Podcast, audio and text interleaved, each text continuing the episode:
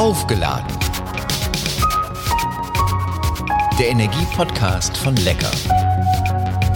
Hallo, herzlich willkommen zu einer neuen Episode von Aufgeladen, der Energie-Podcast von Lecker.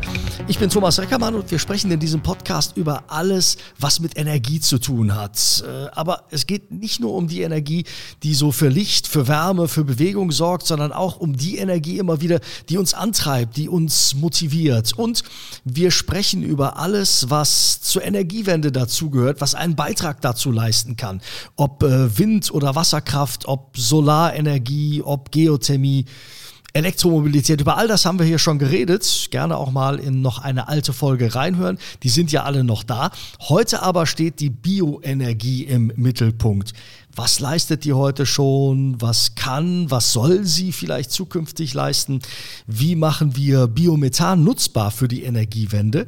Und vieles natürlich mehr. Mein Gesprächspartner heute ist Dr. Peter Kornatz. Er ist Bereichsleiter Biochemische Konversion beim Deutschen Biomasse-Forschungszentrum. Er hat in Gießen Geografie studiert und an der dortigen Uni dann auch promoviert. Und schon in seiner Promotion, habe ich zumindest gelesen, ging es um die Biogas Biogasproduktion in Deutschland. Seit 2019 ist er Bereichsleiter im Deutschen Biomasse-Forschungszentrum, kurz DBFZ. Und damit jetzt endlich aber guten Tag. Hallo, Herr Dr. Kornatz. Hallo, Herr Reckermann, ich freue mich.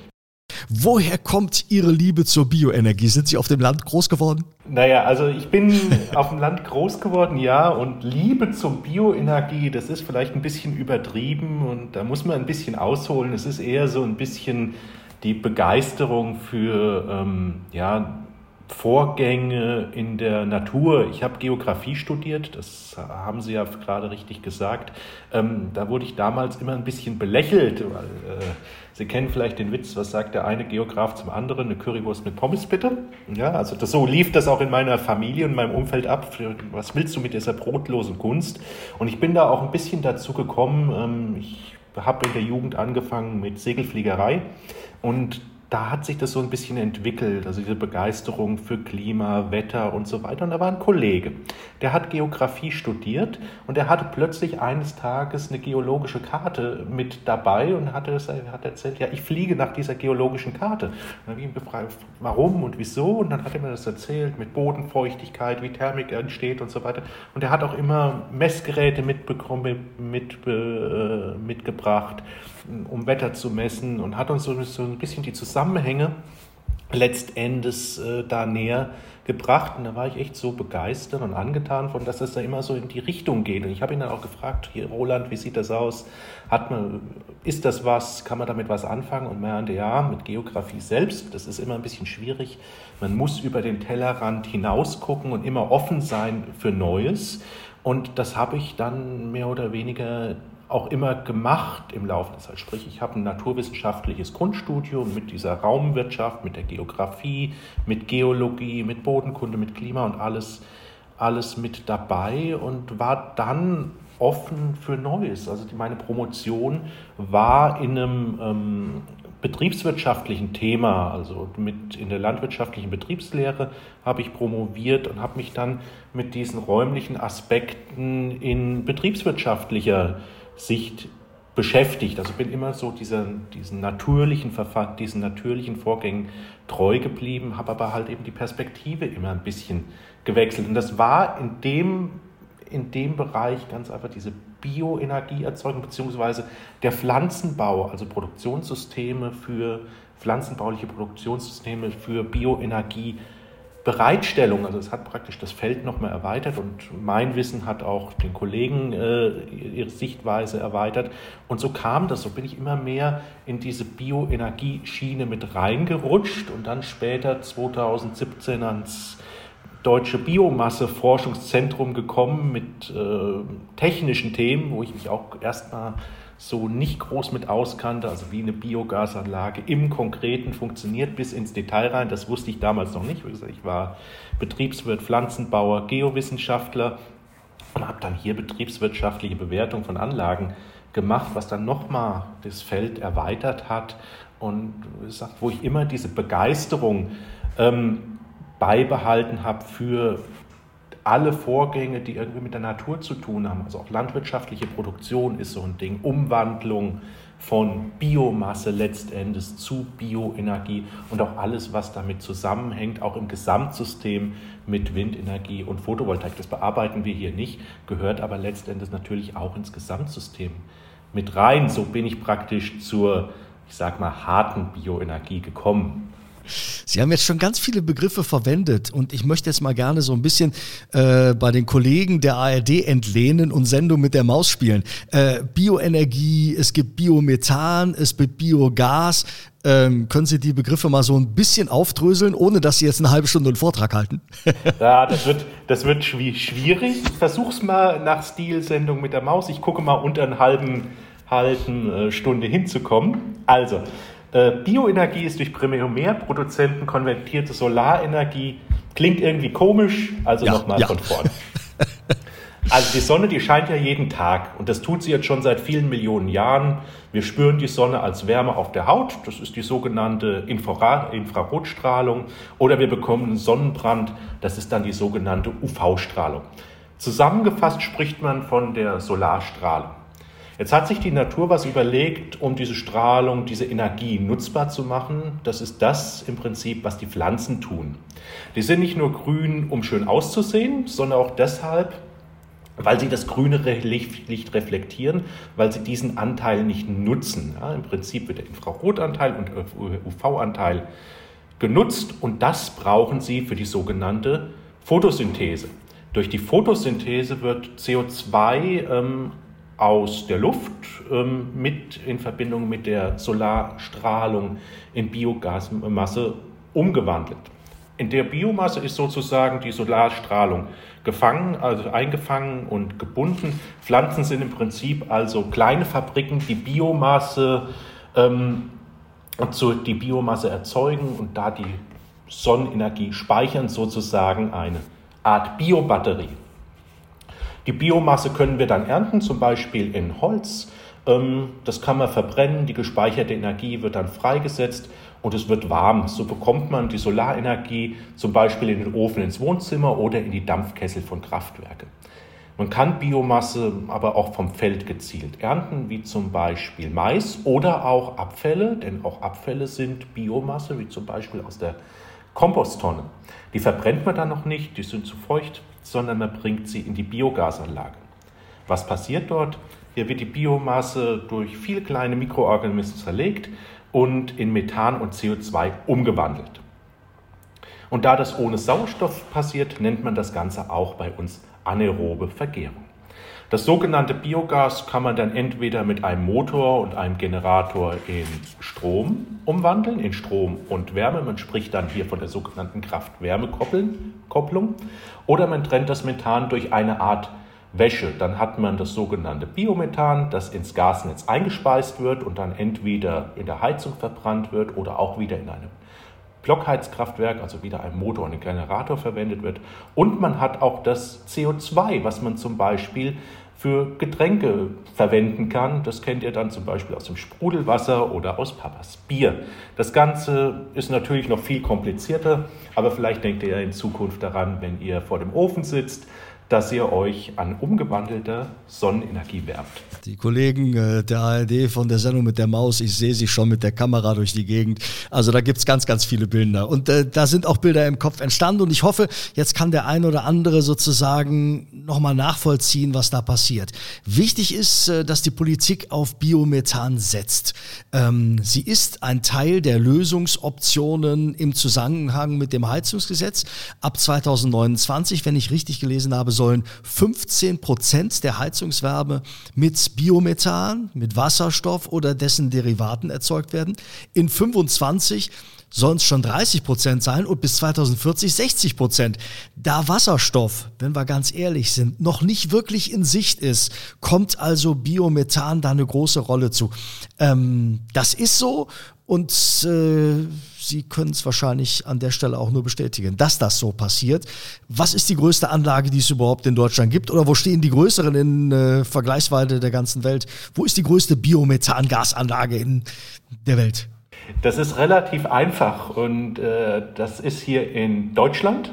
Ja, das, ist, ja, das ist der Energiepark in ähm, Güstrow tatsächlich, momentan noch. Und ähm, dann gibt es gerade noch eine in Niedersachsen, die in Bau ist. Die ähm, ist noch mal ein kleines Stück größer. Die Anlage in Güstrow hat etwa eine Leistung von 50 Megawatt. Ja, das ist jetzt erstmal eine Zahl dahingestellt. Im Vergleich dazu hat unser Kraftwerk hier im Süden von Leipzig, Kraftwerk Lippendorf, hat etwa eine Leistung von 2000 Megawatt.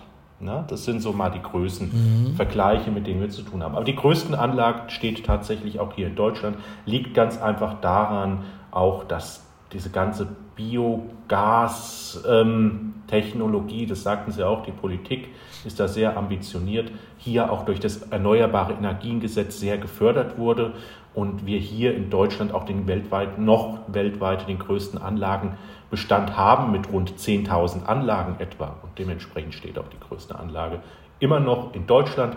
Wir gehen davon aus, dass wir da demnächst zum Beispiel von China überholt werden durchaus wollte ich gerade sagen. Ich könnte mir vorstellen, wenn Deutschland irgendwo führend ist, dann gucken andere Länder und andere Nationen und sagen, was machen die denn da? Ähm, und wollen das natürlich aufholen, gerade die Großen. Äh, China, haben Sie schon gesagt, ist da äh, offenbar sehr interessiert. Richtig, aber auch letztendlich Dänemark. Dänemark geht ja auch immer durch die Presse tatsächlich. Dänemark baut auch sehr große Anlagen tatsächlich. Die fahren ganz einfach ein anderes Konzept. Ja, hier in Deutschland haben wir ganz klassisch kleine landwirtschaftliche Anlagen bis ähm, so eine Leistung 500 kW, 750 kW Leistung. Und in Dänemark hat man später angefangen. Dafür setzt man voll auf Biomethan, voll auf zentralisierte Anlagen, die auch landwirtschaftliche Reststoffe äh, benutzen, aber ganz einfach zentralisierter arbeiten. Was mich äh, bei der Recherche so ein kleines bisschen gewundert hat, ist die Tatsache, dass in Deutschland zuletzt auch immer wieder Biogasanlagen geschlossen worden sind. Und man müsste ja eigentlich sagen, das passt ja gar nicht zusammen. Wir haben einen Energieträger, auf der den gesetzt wird, der in Zukunft auch ähm, wirklich was ausmachen soll und trotzdem werden Anlagen stillgelegt. Oder sind die einfach alt und äh, die bringen es nicht mehr?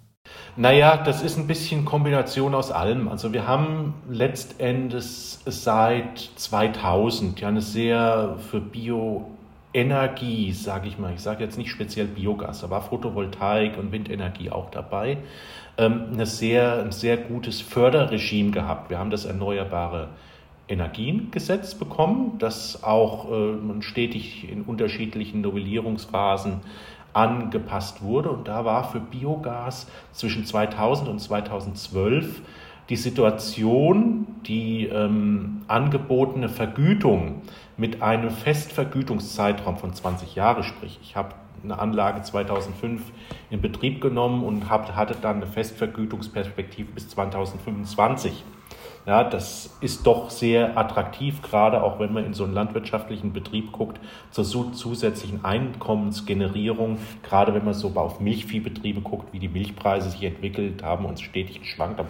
Deshalb hat man hier das auch gerne angenommen und deshalb gab es gerade bei Milchviehbetrieben und in diesen Veredelungsregionen wie Niedersachsen und ähm, Süddeutschland einen starken Zubau von Biogasanlagen zwischen 2005 und 2010 äh, bis 2012. Das war so, die war so die Hochphase. Und jetzt ist es ganz einfach so, diese 20-jährigen äh, Vergütungszeiträume laufen bei den Anlagen jetzt langsam aus.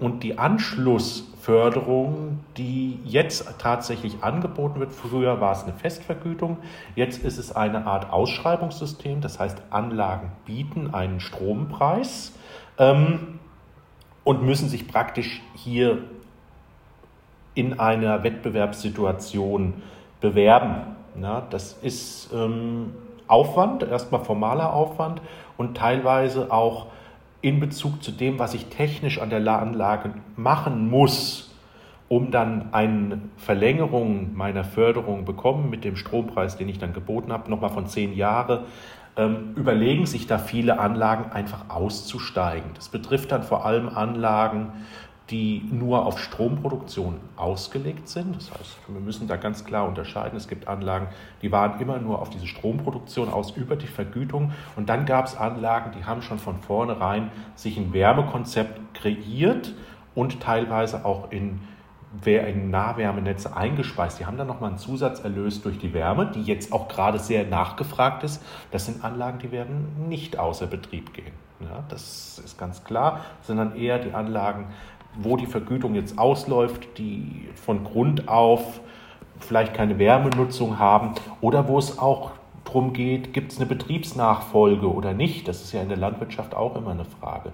Und das ist jetzt der Fall, dass sich der Anlagenbestand, so wie wir in Deutschland haben, jetzt aus verschiedensten Gründen jetzt konsolidiert und das natürlich auch getrieben ist durch das Auslaufen dieser 20-jährigen Vergütungsperiode. Und da kommen wir jetzt erst, start, starten wir jetzt erst, also die meisten Anlagen werden zwischen jetzt und 2030 aus dieser Vergütungsphase rausfallen. Und wir gehen gerade auch davon aus, dass der Anlagenbestand durchaus nochmal deutlich zurückgehen wird. Wer nutzt denn eigentlich die Bioenergie? Sie haben es jetzt ab und zu schon mal gesagt. Sind es in erster Linie die landwirtschaftlichen Betriebe?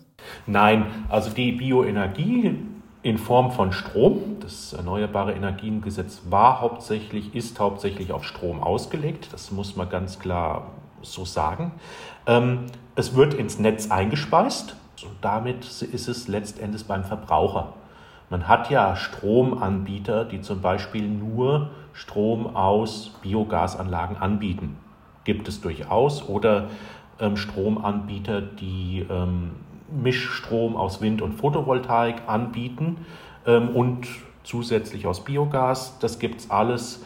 Ähm, und auch diese, es gibt diese immer noch diese Direktvermarkt, also diese Vermarktungsportale, wo auch selbst Stromerzeuger an sich anbieten können. Ja, also dann kaufen sie praktisch direkt von der Erzeugungsanlage. Das sind auch Biogasanlagen dabei. Also letztendlich landet die Bioenergie beim Verbraucher. Landwirtschaftliche Betriebe nutzen den Strom oder haben in der Vergangenheit den Strom nicht selbst genutzt in dem Sinne. Das äh, liegt aber auch ganz einfach daran, durch das EEG konnte ich den Strom hochpreisig ins Netz einspeisen habe aber gleichzeitig Strom billig rückkaufen können. Ja, also das ist ein bisschen, eine bisschen perverse betriebswirtschaftliche Logik. Das hat sich jetzt geändert. Viele Betriebe denken jetzt auch an Eigenversorgung, weil sich die wirtschaftliche Situation auch geändert hat. Ja, und auch das ist eine Betriebsperspektive für Biogasanlagen durchaus. Und wenn dann noch ein Wärmenetz mit etabliert wurde, dann ist das durchaus ein gutes Gesamtkonzept. Und auch dann kommt die Bioenergie beim Verbraucher an in Form von Wärme. Bioenergie wird verstromt, wird aber auch für die Nahwärmenetze, gerade für die kleineren, schon heute genutzt. Frage, wie effizient ist die Bioenergie jetzt im Vergleich zur Fläche und damit beispielsweise zur, zur Wind- oder auch zur Sonnenenergie? Ja, das ist, das ist eine sehr berechtigte Frage tatsächlich. Und da gab es vor kurzem auch eine Veröffentlichung des Thün-Instituts, die ähm, das tatsächlich äh, betrachtet haben. Und da kommt jetzt Folgendes raus. Im Vergleich zu Photovoltaik steht ähm, Biogas, also wir reden ja hier über Biogas, Bioenergie und Biogas muss man auch ein bisschen immer unterscheiden, ähm, etwa 25 bis 28 Mal schlechter da ja, vom Flächenverbrauch.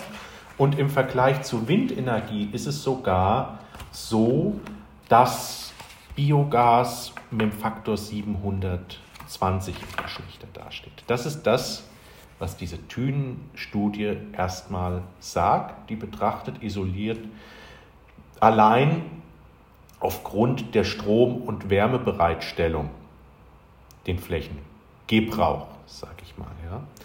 Da muss man auch ein bisschen tatsächlich sehen, ähm, wie gesagt, nach den Zahlen ist das erstmal so faktisch. Man muss aber sehen, wenn ich jetzt Photovoltaik, wie das auch gerade so ein bisschen, also diese typischen Freiflächen, Photovoltaikanlagen, die auf Ackerflächen gebaut wurden, belege ich meine Fläche, die ist erstmal weg. Ja. Jetzt gibt es Systeme wie Agri-Photovoltaik, das ist auch ähm, letztendlich in der Forschung. Ähm, was ich da persönlich von halte, da bin ich mir noch nicht drüber sicher, sage ich ganz klar. Für Gewächshauskulturen ganz sicher interessant, für die klassischen Ackerkulturen, hm, äh, wie gesagt, bin ich mir nicht sicher. Kann man übrigens auch nachhören, ja. haben wir einen schönen Podcast zu gemacht bei Aufgeladen, ah. der Energie-Podcast von Lecker. Nur mal kurz dazwischen gegrätscht. Sehr, sehr schön, das werde ich mir dann auch nochmal anhören, um mir vielleicht eine vertiefte Meinung zu bilden. Was es halt eben außen vor lässt, wenn ich jetzt eine landwirtschaftliche Fläche belege, kann ich kurzfristig zwischen der klassischen Energieerzeugung, wenn wir jetzt über Energiepflanzen reden, was politisch momentan nicht gerade opportun ist. Ich kann aber switchen. Ja, wenn ich jetzt einen Mais habe, kann ich jederzeit switchen, ist es ein Futtermais oder ist es sogar ein Körnermais. Das kann ich. Oder ich kann überjährig auch die Kultur verändern. Ich kann meine Anbauplanung anders machen, äh, dass ich, dass ich halt eben auf Nahrungsmittel umschwenke. Und was wir, wofür wir die Bio Gastechnologie auch brauchen können ja, für die Verwertung von landwirtschaftlichen Nebenprodukten, die momentan zum Beispiel auf dem Acker bleiben. Ja, also bei der Maisernte, Körnermaisernte Maisstroh, das bleibt normalerweise auf dem Acker, lässt sich aber letztendlich dann auch nutzen. Na, oder Rübenblatt oder Stroh, na, also Dinge, die klassischerweise auf dem Acker bleiben, lassen sich erstmal nutzen, man lässt, kann Mehrwert daraus generieren, entweder in Form von Strom und Wärme oder Biomethan und kann dann die Gärreste wieder dann zurückführen ja, aufs Feld. Das heißt, ich habe letztendlich dadurch, dass ich es nutze, erstmal in der Biogastechnologie keinen Nährstoffverlust, sondern ich habe sogar eher noch einen Vorteil. Ich nehme es im Herbst von der Fläche runter, in dem Moment werden zumindest in unseren Breiten keine Nährstoffe pflanzenbaulich gebraucht. Ich bringe es in die Anlage, verwende es, speichere die Nährstoffe bis in den Frühjahr hinein in meinen Lagern und kann es dann pflanzenbaulich sinnvoll ausbringen.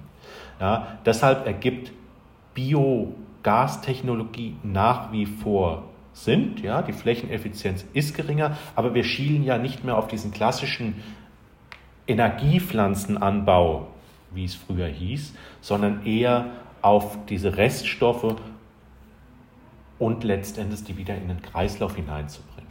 Aber dann stelle ich die Frage gleich, wo steht die Technologie der Biogasanlagen heute und welche Erwartungen haben Sie für die Zukunft äh, an diese Technik? Also man, wir müssen sagen, die Biogastechnologie, so wie sie jetzt ist, ist sehr gut erforscht. Sie ist äh, sehr gut etabliert. Was nicht der Fall ist, sie ist nicht standardisiert. Also wir haben diese 10.000 Anlagen in Deutschland und ähm, im Prinzip ist jede Anlage ein Individuum.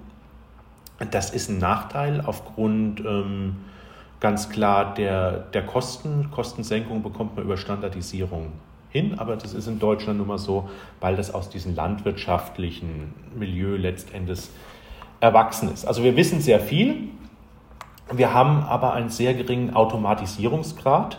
Und wenn wir an eine gezielte Energiewende denken, brauchen wir einen hohen Automatisierungsgrad mit einer hohen Vernetzung. Also Zusammenschalten von Anlagen in virtuelle Kraftwerke, zum Beispiel Direktvermarkter machen das schon. Es gibt die sogenannten Direktvermarkter, die Anlagen unter Vertrag nehmen und die praktisch als Pool benutzen. Aber auch da kann man feststellen, einige Anlagen haben dann einen sehr hohen Automatisierungsgrad. Da können die Direktvermarkter direkt darauf zugreifen, die Anlage selbst steuern.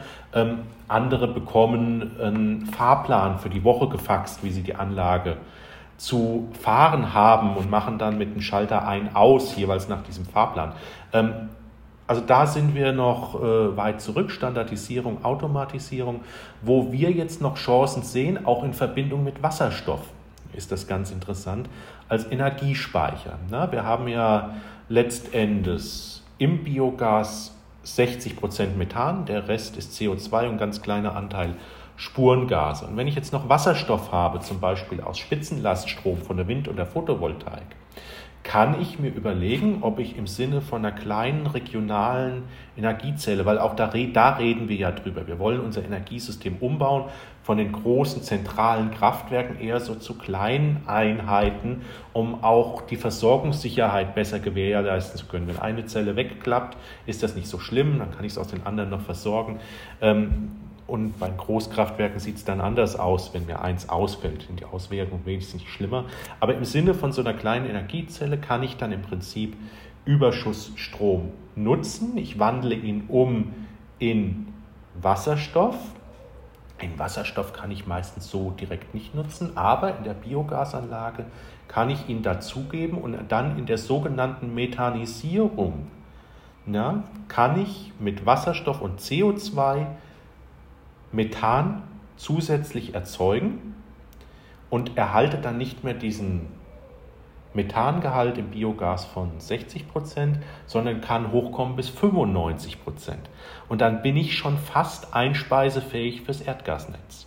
Ja, also das so als Energiespeicher, als zusätzlicher Energiespeicher der Zukunft in Verbindung mit Wasserstoff, in Verbindung mit den anderen ähm, erneuerbaren Energieträgern sehen wir das schon und da geht auch die Forschung derzeit hin. Jetzt müssen wir zum äh, Fastabschluss noch über was äh, Unschönes sprechen. Unschönes in Anführungszeichen. Mit äh, BMP Green Gas hat im August der größte Biomethanhändler Deutschlands Insolvenz angemeldet. Was ist passiert und vor allen Dingen, was heißt das für die Branche?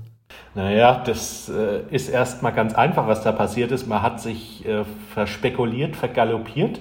Was hat man gemacht? Man hat den Kunden langfristige Verträge angeboten zu einem bestimmten Preis und im Hintergrund hat man äh, selbst kurzfristige Verträge für den Gasbezug letztendlich ähm, abgeschlossen. Ja, das äh, macht man, um den höchstmögliche Gewinnspanne dann zu bekommen. Ja, und dann kam die äh, Energiekrise. Jetzt hier durch die, durch die Ukraine-Krise. Gaspreise sind wahnsinnig hochgeschossen. Gasnachfrage ist gestiegen und dann war plötzlich kein Gas mehr am Markt. Also das haben alle, jeder, der Biomethan abziehen konnte, hat es getan. Ähm, naja, und dann ist man in die Bredouille gekommen, dass man die versprochenen Mengen ganz einfach nicht mehr liefern konnte. Dann wurde den Kunden angeboten, naja, sie können äh, die Verträge weiterführen, müssen aber mehr bezahlen, bekommen anderes Gas. Einige haben das gemacht, einige nicht und dann brach das System ganz einfach zusammen. Na, ähm, was das für die Branche bedeutet, also die Stadtwerke, die jetzt ähm, Biogas auf die Art bezogen haben, die stehen jetzt erstmal blöd da. Viele, die auch Biomethan-Blockheizkraftwerke betrieben haben, ohne eine Biogasanlage im Hintergrund zu haben. Das gibt es ja auch, also direkt Verträge zwischen der Biogasanlage oder es gibt Blockheizkraftwerkbetreiber, die auch selbst eine Biogasanlage haben. Ähm, ja, das wird man abwarten müssen. Ja, Im Prinzip ist es jetzt so, jetzt wird man gerade aufs normale Gas zurückgreifen, wo man nur kann, weil es gerade auch, ehrlich gesagt, preistechnisch wieder, naja, im Keller ist. Die letzte Frage in diesem Podcast und äh, Stammhörer wissen das, ist immer eine persönliche. Und äh, die geht bei Dr. Kornatz dahin, wo, wie laden Sie sich selbst am besten auf, wenn die eigenen Akkus mal leer sind? Ja, das ist immer ein bisschen schwierig, denn wie gesagt, äh, Geowissenschaften ist ein Segen und ein Fluch. Man läuft immer durch die Landschaft und äh, kommt davon nie weg. Aber was ich mache, das darf man ja fast gar nicht erzählen als jemand, der im Bereich Klimaschutz und so weiter arbeitet. Ich äh, setze mich dann in das Flugzeug, das ich mit meinem Vater zusammen gebaut habe, fliege hier durch die Gegend und gucke mir die Landschaft und die Wolken von oben an und äh, sehe hier auch die Braunkohletage abbaut, was mich einerseits so ein bisschen traurig macht, weil ich weiß, das ganze System war und ist auf fossilen Energien äh, letztendlich aufgeba aufgebaut und ich versuche mir immer vorzustellen, wie das dann aussieht, wenn man irgendwann davon wegmacht. Andererseits macht es mich aber dann auch hoffnungsvoll, denn äh, wenn man sich überlegt, wie viel Erdmassen wir bewegt haben, wenn man sich das mal anguckt und was Menschen so schaffen können, habe ich sehr große Hoffnung und bin auch überzeugt, dass wir diesen Umschwung einer Energiewende schaffen können. Ja, also das ist was, da laden dann die Akkus tatsächlich wieder auf, weil das nimmt man dann nimmt man dann mit, während man im normalen Arbeitsalltag eher äh, an manchen Stellen einfach mal desillusioniert wird. Ja? Also wenn so eine Publikation kommt von Thünen, wo Zahlen drinstehen, die die eigene Technologie erstmal diskreditiert, da steht man dann erstmal da und dann muss man sich mal neu Gedanken machen, wie stellt sich es im Gesamtsystem dar, wo haben wir denn eine Perspektive oder ist es denn überhaupt die richtige Perspektive, die wir hier verfolgen? Und ich bin schon davon überzeugt, dass das im Gesamtsystem seinen Sinn ergibt. Super. Vielen, vielen Dank, Dr. Peter Kornatz, Bereichsleiter des Deutschen Biomasse-Forschungszentrums. Und ich glaube, wir haben den einen oder anderen hoffentlich heute ein bisschen schlauer gemacht. Danke Ihnen. Gerne. Danke sehr. Das war aufgeladen, der Energiepodcast von Lecker. Am besten liken, teilen, anderen davon erzählen, äh, liebhaben und ähm, spannende Informationen zu allen Themen rund um die Energie gibt es äh, unter www.lecker.de slash Energieladen.